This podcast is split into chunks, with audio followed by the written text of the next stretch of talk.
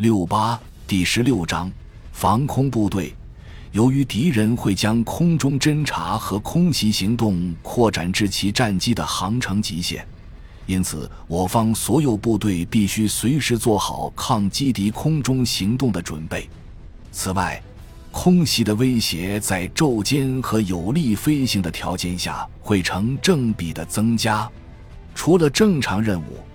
敌侦察机也可能对临时目标直接展开即时攻击，在一些特殊情况下，敌侦察机甚至可能对特别有利可图的目标投掷单枚炸弹。在大多数情况下，敌人的战斗机和轰炸机会以突如其来的方式实施攻击，速度极快。不过，我们有时候可以通过发现敌人的侦察机而预料到这种攻击，在敌人的战斗机和轰炸机出动前，会有敌人的侦察机先进行活动。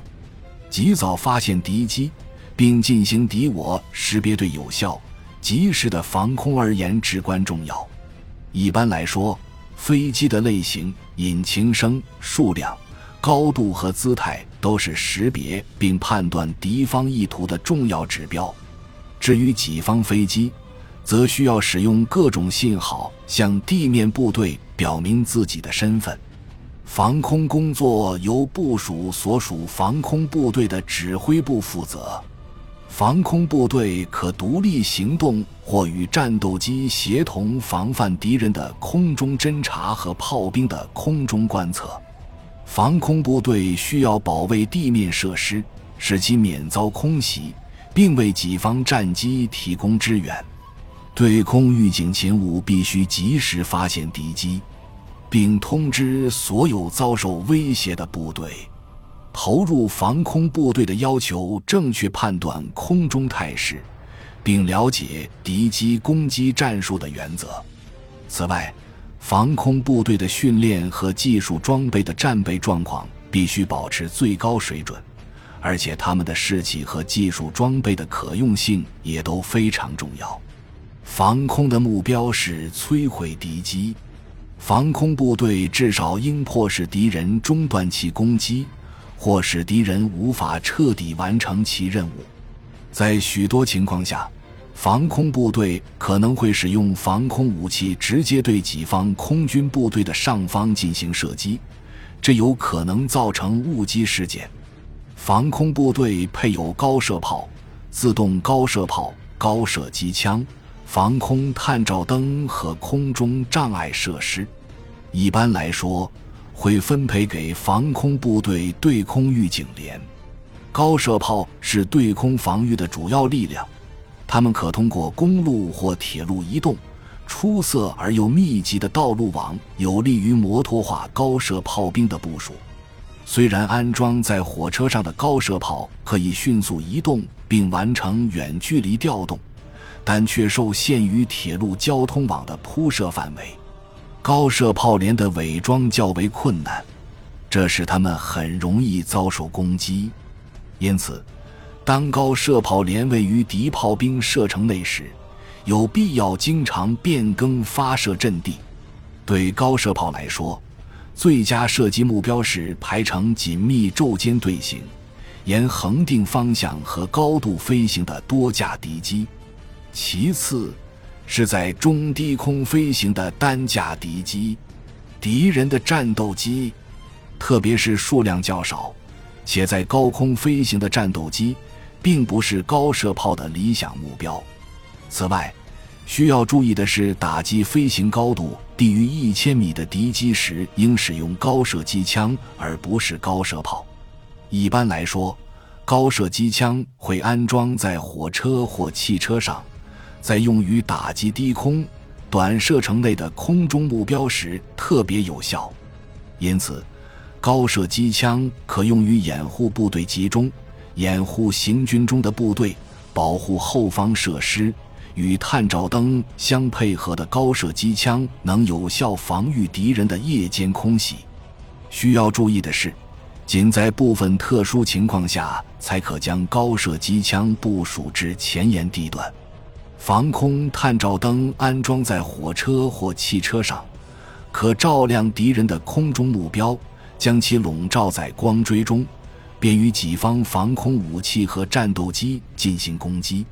此外，探照灯还会导致敌机组人员暂时失明，使他们迷失方向，并扰乱他们投掷炸弹的行动。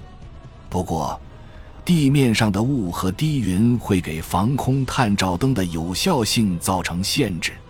空中障碍设施可加强对空防御，不过，这些空中障碍设施的部署取决于风速，且无法有效阻塞大片空域。夜间行动或能见度较差时，空中障碍物可减少所需要的防空武器数量。敌机发现空中障碍物后，可能会在更高的高度飞行或放弃空袭。情况允许时，如果步兵、骑兵、装甲部队和轻型摩托化战斗群的任务需要支援，可临时给他们配属防空部队。对空防御不可能为所有地段提供掩护。尝试为所有地段提供掩护，只会分散战斗力。因此，相关命令必须确定优先提供防空掩护的位置。一般说来，防空掩护的优先级应视敌人的空中威胁的性质而定。但是，对空防御也可优先考虑支援己方空中行动和对敌机的打击。某些情况下。防空部队可留在前沿地域后方担任预备队，防空武器火力会把敌人的注意力吸引到防空部队掩护的地域，但如果指挥官命令防空部队停止射击和照明行动，可缓解这种影响。相反，猛烈的射击和照明可用于欺骗某个地域的敌人。当将防空武器用于地面行动时，会降低其主要作用的效力。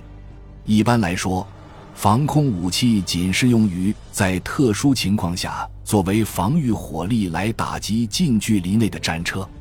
集团军属防空指挥官或高级防空部队指挥官，也是集团军司令关于一切防空事务的顾问。他们不仅需要负责麾下所有防空部队的部署、装备和弹药补给。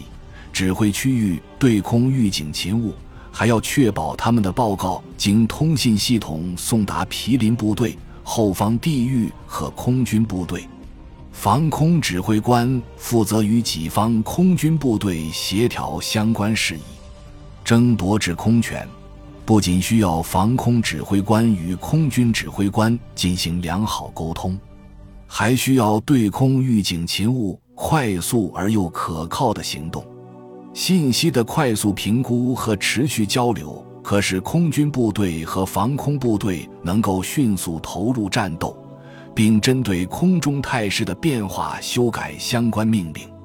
高射炮营营长通常会根据军长的命令指挥全军所有防空部队的行动。高射炮营营长会给各部队下达命令，指出需要加以掩护的地域。监督作战地域内的整个防空部署，并确保所有防空部队与毗邻部队及部署在该地区的空军部队的协同。而且，高射炮营营长还要与军通信官相配合，并负责麾下部队内部的通信效力，指挥作战地域内的对空预警勤务。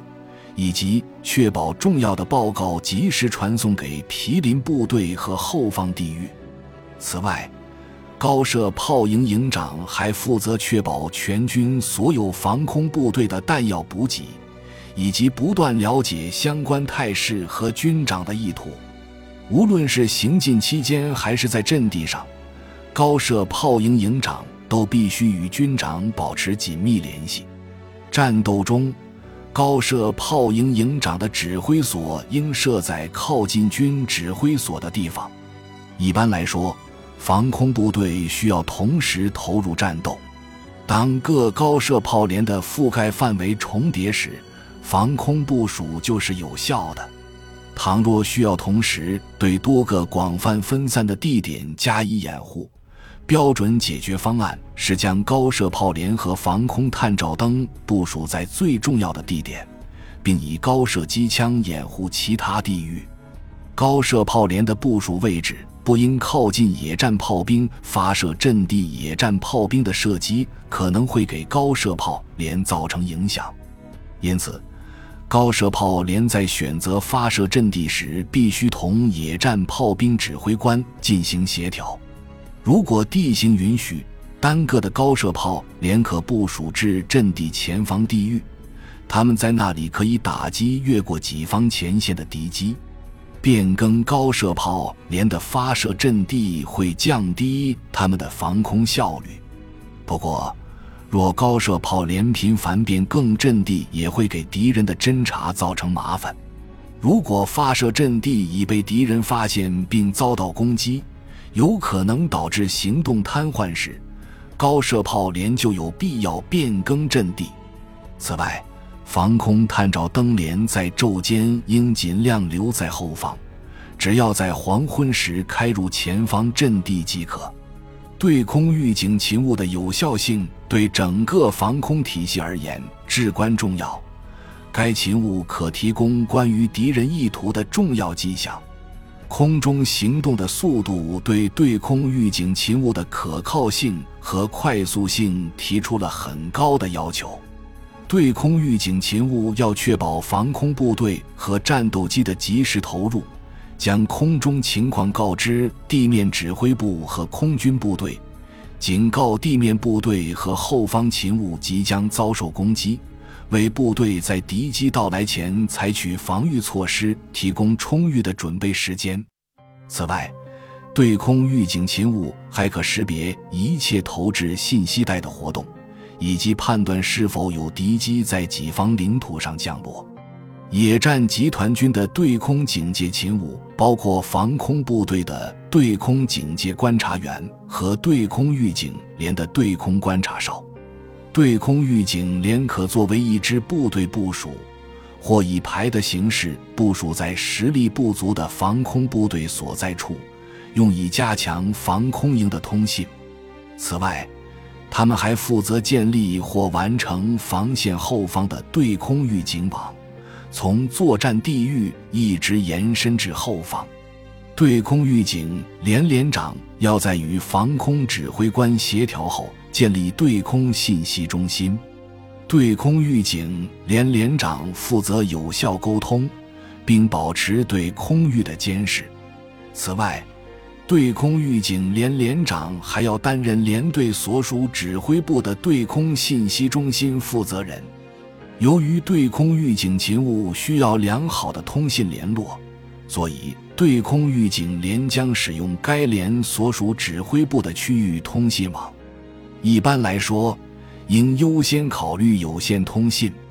由于通信流量非常大，且很容易遭受攻击，所以应将对空信息中心设在敌炮兵的射程外，并远离突出的地标、建筑区和主要道路。注释：防空部队隶属于空军，但可根据作战要求配属给陆军部队。防空部队包括轻型、重型防空营和探照灯营。一个探照灯营下辖三个连，每个连配备九部一千五百毫米口径的探照灯和六部声音探测器。目前，探照灯营已完全实现了摩托化。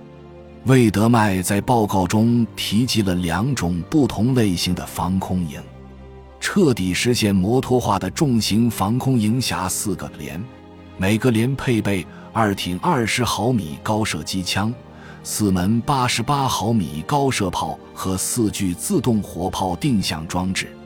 八十八毫米高射炮是一款优秀的武器，于一九一八年首次引入。二战期间，经过了多次修改，可担任并执行各种角色和任务。轻型防空营辖三个连，每个连配备十二门二十毫米高射机枪和四部六百毫米口径探照灯。此外，轻型防空营可能还会配备一个拥有九门摩托化三十七毫米高射炮和四部六百毫米口径探照灯的连。在一九三七年和一九三八年战争学院的演习中，步兵师通常配属一个轻型防空营。感谢您的收听，本集已经播讲完毕。喜欢请订阅专辑，关注主播主页，更多精彩内容等着你。